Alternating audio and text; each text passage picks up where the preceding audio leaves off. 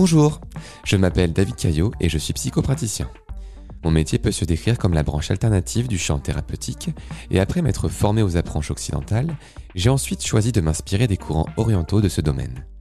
Je me plais à découvrir la formidable et complexe arborescence de l'esprit humain à travers les nouvelles recherches et les courants moins répandus. Dans un souci de curiosité, je souhaite m'adapter le plus possible aux attentes de mes consultants. Que ce soit au niveau de ma posture, de la pratique à adopter, c'est toujours un véritable plaisir d'observer la diversité de personnalités que j'apprends à découvrir à chaque séance. Je souhaite vous offrir, par Sérum Psy, ma vision du chemin vers le mieux-être à travers vos questions et témoignages. Ensemble, nous aborderons les sujets qui vous sont chers, les difficultés récurrentes, parfois ancrées dans votre quotidien. N'hésitez pas à laisser vos messages sur ma page Instagram Sérum Psy tout attaché, afin de me soumettre vos témoignages, et je me ferai un plaisir de les aborder ici. Merci d'être là, à l'écoute, et n'oubliez pas, restez curieux de vous-même. La semaine dernière, nous avons écouté le témoignage de Jérôme, et je vous propose à présent d'écouter le témoignage d'Emmanuel. Je suis le petit dernier d'une fratrie de six enfants. Je n'ai pas le même père que mes cinq frères et sœurs. Ma mère s'est retrouvée veuve et euh, par la suite. Du coup, je n'ai pas connu mon père. Euh, j'avais 4-5 ans quand ils se sont séparés et, on a jugé que c'était préférable pour, euh, pour ma sécurité que j'ai pas de lien avec, que je le connaisse pas parce que c'était pas une bonne personne. J'ai beaucoup d'écart avec mes frères et sœurs. Euh, certains pourraient avoir l'âge d'être mes parents. Du coup, j'ai jamais eu le sentiment de grandir avec des, avec des frères et sœurs. pour moi, je les considère quand même comme mes frères et sœurs, même si ce sont des demi frères et sœurs. Du coup, j'étais toujours un peu le, demi. Et euh, malgré cet entourage, ben, j'ai la sensation d'être ben, d'être seul, mais il y avait quand même un peu, un peu de monde autour de moi, mais des gens qui, qui avaient euh, la place euh, que je comprenais pas. Des frères et sœurs qui pouvaient être euh, des parents, un père absent, une mère qui n'était pas forcément en capacité de pouvoir émotionnellement pouvoir s'occuper de moi. J'ai une de mes sœurs qui du coup bah, a pris un peu le rôle de, de mère, que j'ai dont je suis venu très proche, que sur lequel j'ai transposé voilà le rôle de mère et, et un de mes frères euh, bah, que, que, je considérais un peu sur lequel je transposais l'image du père. Donc euh, il n'y en avait pas, mais il y avait euh, ces, ces, deux grands qui pour moi avaient une image d'adulte et, et, ça, ça compensait. Mais c'était tout bancal en fait. Donc j'ai grandi comme ça. Et j'ai grandi avec le sentiment que de toute façon je je savais pas tout, je connaissais pas je connaissais pas la vérité on voulait me protéger, mais c'était euh, maladroit. J'étais le, petit, euh, j'étais le petit Manu qu'il fallait fallait protéger, mais euh, on, on lui disait rien. Donc je cherchais des fois à construire un petit peu ma mon histoire à moi. J'ai grandi aussi avec des neveux et nièces parce que certaines de mes sœurs étant beaucoup plus âgées, étant en âge d'avoir des enfants, donc on a grandi comme ça à trois. Mais bah, c'était ni. J'étais pas en âge d'être oncle, parce que j'étais oncle avant même d'être né. Je pouvais pouvais pas être euh, un oncle ni un tonton, mais on n'était pas ni des cousins, ni des frères et sœurs. Euh, donc il fallait trouver un, fallait que je trouve bah, comment composer avec tout ça. J'essayais pas trop poser de questions, de prendre comme ça venait, de, euh, de prendre un petit peu la vérité des grands. Mais toujours, même si j'étais entouré comme ça, ces gens, j'ai toujours le sentiment de solitude parce que parce que j'étais j'étais le demi de le demi de tout. Dans cet environnement, même malgré euh, des, des, gens autour de moi, je ressentais pas le, les démonstrations d'affection, de tendresse, de, de câlins, de bisous. J'ai pas vraiment connu ça. Je je me sentais pas euh, désaimé pour autant, mais euh, mais je ressentais pas je ressentais pas forcément euh, la, tendresse d'un entourage ni d'une ni d'une mère qui était plus dans une quête de femme qu'une quête de mère et qui cherchait elle aussi l'amour donc autrement moi j'étais là je regardais et J'étais plutôt assez euh, solitaire dans mon coin. J'avais pas trop de, j'avais pas trop, pas trop d'amis au final, euh, de par cette solitude planante euh, que j'avais le matin au réveil, parce que ben, oui, il y avait des, des frères et sœurs, mais, mais ils n'étaient pas là pour, euh, pour construire des histoires avec moi, et parfois ils pouvaient m'en raconter, s'occuper un peu de logistique, mais pas partager, euh, pas partager des choses euh, d'enfants. Et je comprenais que je, qu'il fallait pas que je pose de questions. Donc je commençais à devenir bah, assez rêveur, à être à me construire des histoires, à, à bricoler, à créer.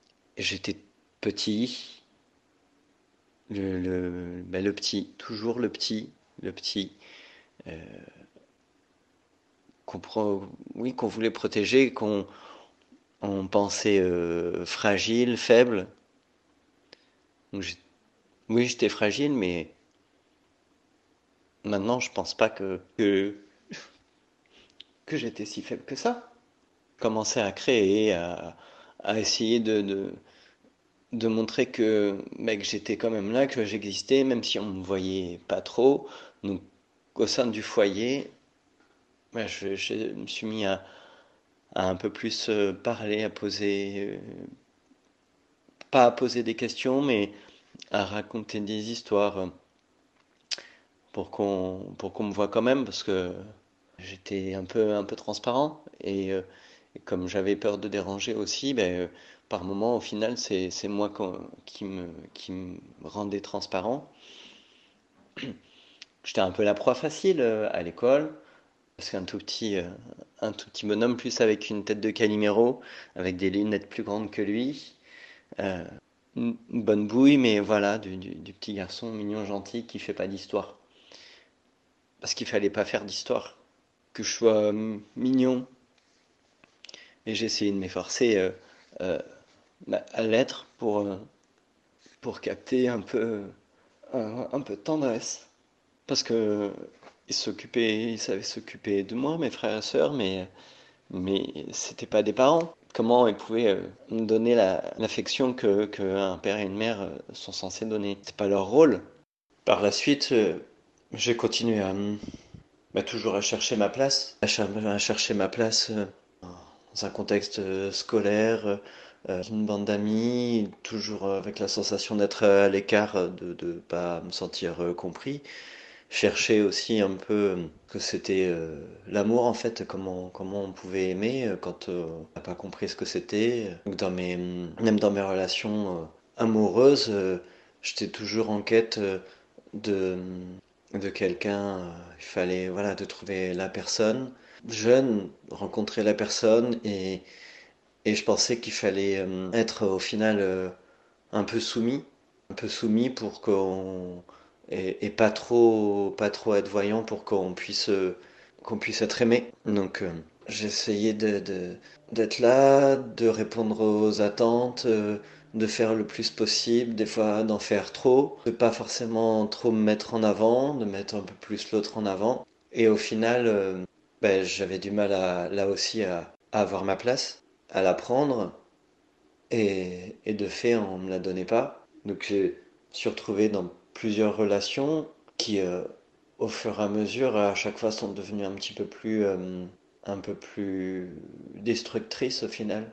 Parce que dans tout ça, je cherchais aussi un petit peu, compris par la suite que je cherchais aussi un petit peu, un peu le père, parce que ben, dans tout ça, il faut aussi assumer une sexualité qui est autre. Et là aussi, ben, je savais qu'il fallait pas non plus que, que je me montre trop. Donc, euh, pour l'entourage, pour la famille, euh, ok, je suis gay, c'est pas un problème, mais faut pas en faire des caisses. Euh, donc, euh, une quête de relation toujours un peu euh, très hétéronormée aussi, pour, euh, pour avoir la place qui est censée être la bonne, mais, mais est-ce que c'est celle que, que je veux? Ben, En fait, non. Donc, tout ça est mélangé. On rajoute un petit peu de, de, d'éléments familiaux un peu dramatiques là-dedans, où ben, je perds un père une deuxième fois. Un de mes frères euh, se suicide, qui pour moi représentait le père. Donc là-dessus, ben aussi, euh, dans les amours qui ont suivi, j'avais toujours un peu en quête de chercher aussi ce père. Et, en fait, je mettais euh, ce père, ce frère, je mettais de la place pour eux aussi à travers, travers l'autre.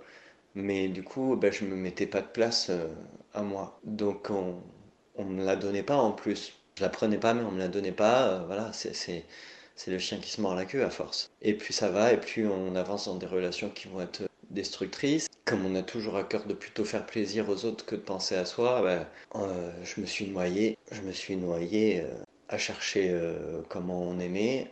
Au final, j'ai trouvé plus de la violence.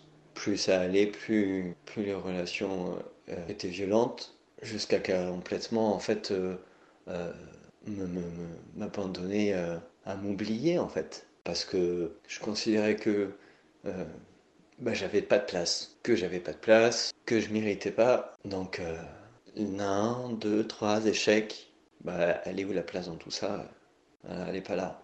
Jusqu'au jour bah, où on touche un peu le fond, où je touche le fond, et, et là, il y a deux possibilités en fait qui s'offrent à moi. Je commence à penser de plus en plus à mon frère qui est parti, à me dire que peut-être que c'est c'est pas une mauvaise solution et que j'aurais euh, ailleurs en quelque part j'aurais une place avec lui. C'est peut-être là ma place, d'être avec lui, d'être avec ce frère. je me suis dit, mais non, enfin, comment tu peux faire ça? Comment tu, comment tu peux faire ça? Comment tu peux faire subir ça? À ta famille, aux autres? Toi, le mal que ça t'a fait, ce que ça t'a détruit, ce que ça a cassé en toi, tu peux pas l'infliger aux autres. Alors au début, j'ai pensé aux autres, à la peine que ça pouvait faire, et, après j'ai essayé de commencer à penser à moi, et à comprendre que oui, même là j'étais seul, mais qu'en fait, euh, ben, il n'y a que moi qui, qui, allait pouvoir faire le travail. Donc euh, j'ai essayé de trouver des ressources partout où j'ai pu. J'ai essayé d'ouvrir les yeux. Et là, j'ai commencé, euh, par le biais de rencontres, à faire des choses. j'ai commencé à faire, ben, à faire une thérapie. Je pense que je suis tombé aussi sur la personne qui, qui me convenait en thérapeute, qui m'a donné une place, qui m'a fait comprendre comment la prendre et j'ai essayé de mettre des choses en œuvre pour, euh, pour, faire, entendre, euh, bah, pour faire entendre ma voix, pour, euh, pour montrer que j'existe. Donc j'ai commencé, du coup c'était assez, assez évocateur, voilà, par, par connaissance, je me suis mis au théâtre. mais pas n'importe quelle façon, un peu thérapeutique. J'ai pris des cours de chant, sans aucune prétention, mais voilà, je, j'ai essayé de faire des choses comme ça, de prendre un peu plus soin de moi, parce qu'auparavant, en fait, euh, de par mon, métier, mes passions, je passais mon temps en fait à mettre les autres en, avant, alors euh, à les mettre en lumière, et, moi je reste euh, dans l'ombre en fait. Et là, ben, j'ai compris, après avoir commencé à un peu relever la tête, que non, pour aller mieux, il fallait que ce soit moi que je mette en lumière, et du coup que j'accepte mon vécu, mon passé, mes faiblesses, pour en faire un peu plus une force. Euh, toutes les cicatrices que je pouvais avoir euh, à l'intérieur comme à l'extérieur, de marques, de coups, ben, en faire un, quelque chose de, de joli. Donc j'avais déjà été tatoué, je commençais à me tatouer un peu plus, mais pour là vraiment raconter quelque chose qui me ressemble et, qui marque euh, un peu plus la place que je veux m'accorder. Et en fait, ben, je voulais juste qu'on m'entende, qu'on me voit, et trouver la vérité entendre la vérité, être capable d'en parler. Et j'ai beaucoup bossé, mais c'est un travail euh, de tous les instants.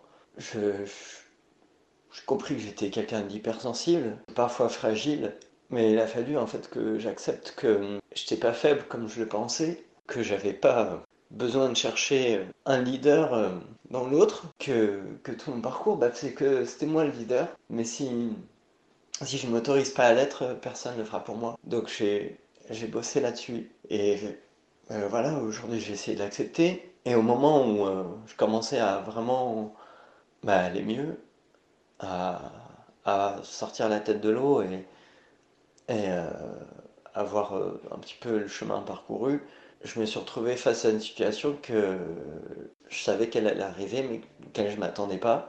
En même temps de la thérapie, j'étais en train de tout déconstruire dans mon schéma familial, de remettre tout le monde à sa place, de remettre euh, cette sœur qui avait été une mère à sa place de sœur, de repositionner, de recréer du lien avec euh, cet autre frère que, qui lui était toujours là, de, de remettre aussi ma mère à sa place de mère, de faire le deuil de mon frère. Et, euh, indirectement de, poser un peu à plat l'histoire que j'ai bah, avec ce géniteur, ce père, parce que je considère plus que c'est un géniteur, et là, bah, là ce, père il ressurgit, il ressurgit dans une histoire un petit peu, un peu douloureuse, un peu, un peu noire, un peu moche, violente, et, découvrir que bah, j'ai d'autres demi-frères et que je vais devoir les rencontrer euh, bah, pour les obsèques d'un père que j'ai pas connu et redécouvrir encore plus de noirceur, de, de, de mal qu'il a pu faire, qu'il a pu faire à, un, là pour le coup, un demi-frère plus jeune que moi, où je me retrouve plus le petit dernier, mais je me retrouve au milieu avec la connaissance de, de, tout à ce moment-là. Et si j'avais pas euh, fait tout, tout le boulot en av avant, j'aurais pas été capable de, gérer la situation. Du coup, je me suis retrouvé à devoir gérer cette situation et à un moment prendre de la hauteur et me dire que bah, je pouvais je pouvais être fier de moi parce que j'avais fait le travail, que j'avais été le chercher en moi, j'avais trouvé les bons outils pour, euh, pour le faire avec, euh, voilà, avec euh, la thérapie, mais la thérapie, il y a plein de façons d'aborder, c'est propre à chacun. Et surtout de ne pas avoir peur de parler, de ne pas avoir peur de dire les choses, de ne pas avoir peur de dire ce qu'on ressent. Et là, je me suis dit, ben, ouais, tu es fort, tu as réussi à gérer ça, et même de cette histoire aussi qui est encore douloureuse, où voilà, 40 ans après, tu reviens encore une autre épreuve. Là aujourd'hui, t'es armé, tu... oui, ça va te bouleverser, ça va te chambouler, tu vas être, euh, parce que t'es un hypersensible, mais tu peux le faire.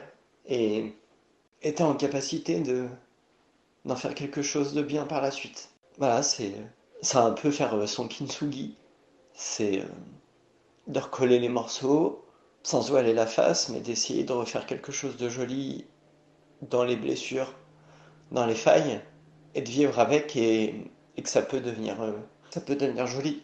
Pas forcément la destination qui compte, mais c'est le chemin. le chemin, il fait toute la vie.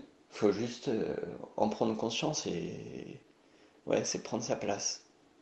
Si on veut pas nous la donner, il faut la prendre. Ouais, j'ai compris que j'ai avant j'étais euh, le, le demi de tout et l'entier de rien. Et du coup, j'ai essayé de faire avec ces, ces demi-bouts de tout euh, un truc entier qui, qui est moi. Merci beaucoup Emmanuel de nous avoir fait don de ton histoire si singulière. Tu as commencé ton existence dans un environnement familial dysfonctionnel pour plusieurs raisons. Tout d'abord, tu débutes ta lecture des rapports familiaux par des confusions. Qui est ma mère? Qui est mon père? Où est mon père? Qui sont mes frères et sœurs? Peuvent-ils prendre une place qui n'ont pas pour combler les vides? Comment puis-je être tonton avant même ma naissance? Pourquoi suis-je si éloigné de mon entourage en décalage? Imaginez-vous vous poser ces questions, toutes ces interrogations à l'âge adulte. Je vous mets au défi de prétendre vous sentir en confiance totale avec vos relations, vos sentiments, rapidement en vivant cette situation. Toi, Emmanuel, tu as vécu cette confusion dans l'esprit d'un enfant. Un enfant qui, comme tous les petits, avait besoin d'une seule chose pour grandir heureux, de la clarté dans une place bien définie. Et puis, non seulement tu as été invisibilisé par la petite place que tu as eue par ton âge, mais on t'a également caché beaucoup de vérités pour te protéger, ce qui a dû produire l'inverse chez toi. Tu dis souvent J'étais le petit, le demi de tout, fragile, faible. Dans ce que tu mentionnes, il y a le champ lexical de l'effacement, de la discrétion profonde. On peut parler un peu de l'autodépréciation que tu as dû vivre par ce fameux effet Pygmalion. Dans ton cas, cela s'est produit de cette manière. On me fait comprendre que je suis petit, le dernier, le plus jeune, le moins enclin à comprendre, alors je suis donc tout cela à la fois. Alors, j'agis de sorte à ce que cette place qu'on m'a donnée me colle à la peau. Alors, les autres voient en moi cette personne, et donc j'existe comme ça. J'ai trouvé ma place ainsi. Dans ton cas, tu avais une place finalement. Mais c'est bien cette place qui était inadaptée à une croissance affective saine. On peut voir également dans ta recherche d'identification hors cadre familial une façon de chercher un monde meilleur, de se le créer. Malheureusement, Par les transferts que tu as projetés sur ces prétendants, tu as découvert d'autres formes, d'autres facettes négatives de l'être humain. On sent malgré tout que tu as rapidement identifié ces problématiques. Tu as également vécu beaucoup d'abandon. Déjà par le père, qui est parti même s'il était malsain, une mère qui ne prenait pas la mesure de son rôle envers son enfant, ton frère, ce père que tu as identifié comme tel, qui te laisse dans cette vie sans aucun repère, ce n'est pas rien. Et il n'est pas surprenant que tu te dis hypersensible. Cependant, je ne vois pas en l'hypersensibilité une faiblesse comme on te l'a sans doute suggéré. Tu le dis toi-même, la force, tu l'as toujours eue en toi. Elle a simplement été invisibilisée, comme tu l'as été. Tu peux constater et faire le bilan par le simple fait d'avoir survécu. Oui, survécu, même si l'idée de mettre un terme à tout ça est venue comme un besoin de soulagement. L'adversité ici t'a montré cette force et cette capacité de résilience face à cette histoire si singulière. Alors Emmanuel, comme je le dis souvent, tu as contracté une dette. La dette d'une enfance normale que tu n'as pas vécue. Renforcée notamment par des figures d'identification plus qu'imprécises. On pourrait dire que tu as rapidement eu le besoin de t'émanciper de ce bazar en tendant à t'enrichir des rencontres et de l'art. Tu l'as toi-même dit, tu étais malgré tout très entouré, mais tu ressentais une forte solitude intérieure. Tous ces adultes autour d'un enfant, ça doit être déroutant de n'avoir personne à qui échanger avec son mode d'expression. Tu t'es donc adonné à la thérapie et je ne peux que te féliciter d'avoir entrepris ce chemin on se donne souvent des excuses pour ne pas aller consulter. On entend ⁇ Je sais que j'ai des problèmes, mais j'ai peur de remuer le passé ⁇ Ou encore ⁇ Oui, j'ai des problèmes, mais comme tout le monde, et ça finira bien par passer avec le temps. Ces termes résonnent parfois comme des mécanismes de défense face à la peur du changement. La peur de s'autoriser un mieux-être peut-être. C'est pour cela que refuser de consulter veut toujours dire quelque chose tout comme accepter. Il est vrai qu'il n'est parfois pas agréable de remuer les mauvais souvenirs, les traumas. Lorsque je ressens qu'un consultant ou une consultante ressort de mon cabinet plus chamboulé encore qu'à son arrivée, je me permets de faire tarder un peu la séance. Je lui propose d'identifier clairement l'émotion qui est survenue ici, qui a pris comme un feu sur ce fameux fauteuil, et d'exprimer tous les mots qui lui viennent sur cette même émotion. D'autres thérapeutes disposent d'autres outils pour calmer les crises, et il se révèle euh, aussi divers euh, qu'efficace.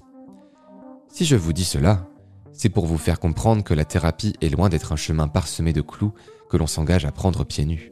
C'est un accompagnement, un guidage bienveillant, et les bienfaits de la parole ne sont plus approuvés. Je le vois tous les jours dans mon cabinet. Les consultants arrivent, ils déposent sur la méridienne jaune leurs affaires et s'installent de suite sur le fauteuil de la même couleur, leurs bras le long de leur buste, le regard fuyant. Il s'opère une forme de fuite face aux indices que je pourrais identifier. La muraille s'installe, comme si l'esprit avait bien identifié que cet espace, cet endroit, ce contexte, avait tout de différent des codes et relations qu'il peut y avoir là dehors. Puis, au rythme des paroles galopantes, parfois dans une frénésie, et toujours dans cette fuite qui se manifeste parfois par le small talk, on pressent les premiers indices. Il y a l'analyse face à cette personne qui sait tout de nous.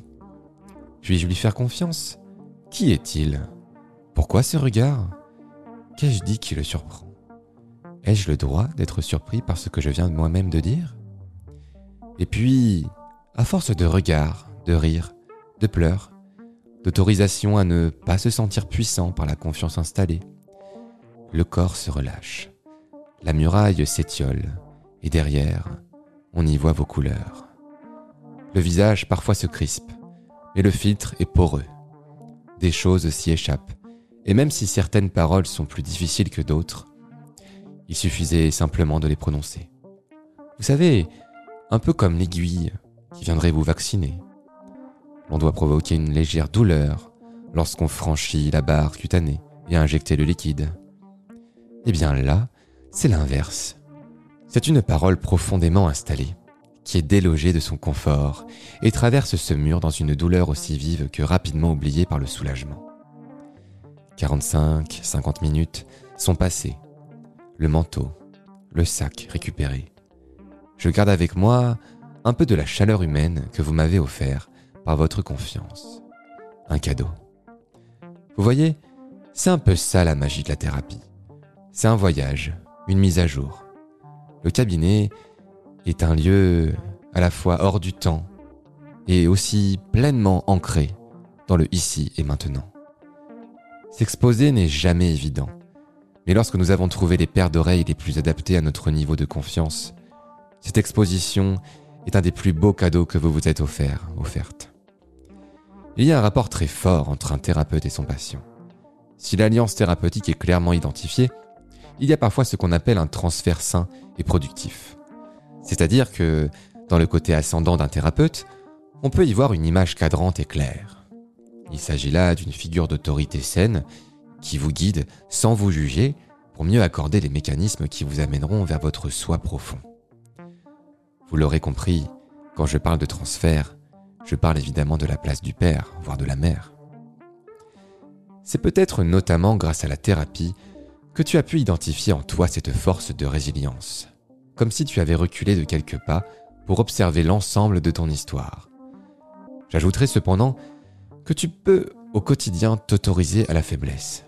Cela peut t'étonner, mais en société, on dit souvent qu'il y a les loups et les moutons, les dévoreurs et les dévorés. Cela nous pousse parfois à reproduire certains comportements de dissimulation, des faiblesses pour mieux se protéger. Ce manteau invisible nous amène parfois à nous empêcher de laisser tomber les armes, d'admettre finalement volontiers que nous avons le droit d'exprimer nos failles, notamment auprès des relations saines que nous avons nous-mêmes construites. Rien qu'un petit indice. Qui n'a jamais ressenti un certain soulagement après une crise de larmes? Tu as donc mis en avant un constat intéressant. Tu étais le demi de tout et l'entier de rien. Comme un mantra délétère, cette vision est venue dicter ta lecture de toi-même. Aujourd'hui, dans ton discours, on entend que tu as senti un vide, un demi-vide, une peur de ne pas être entier, la présence d'une recherche de plénitude. Mais qu'est-ce qu'une personne entière alors? C'est un concept très difficile à développer, car c'est très subjectif.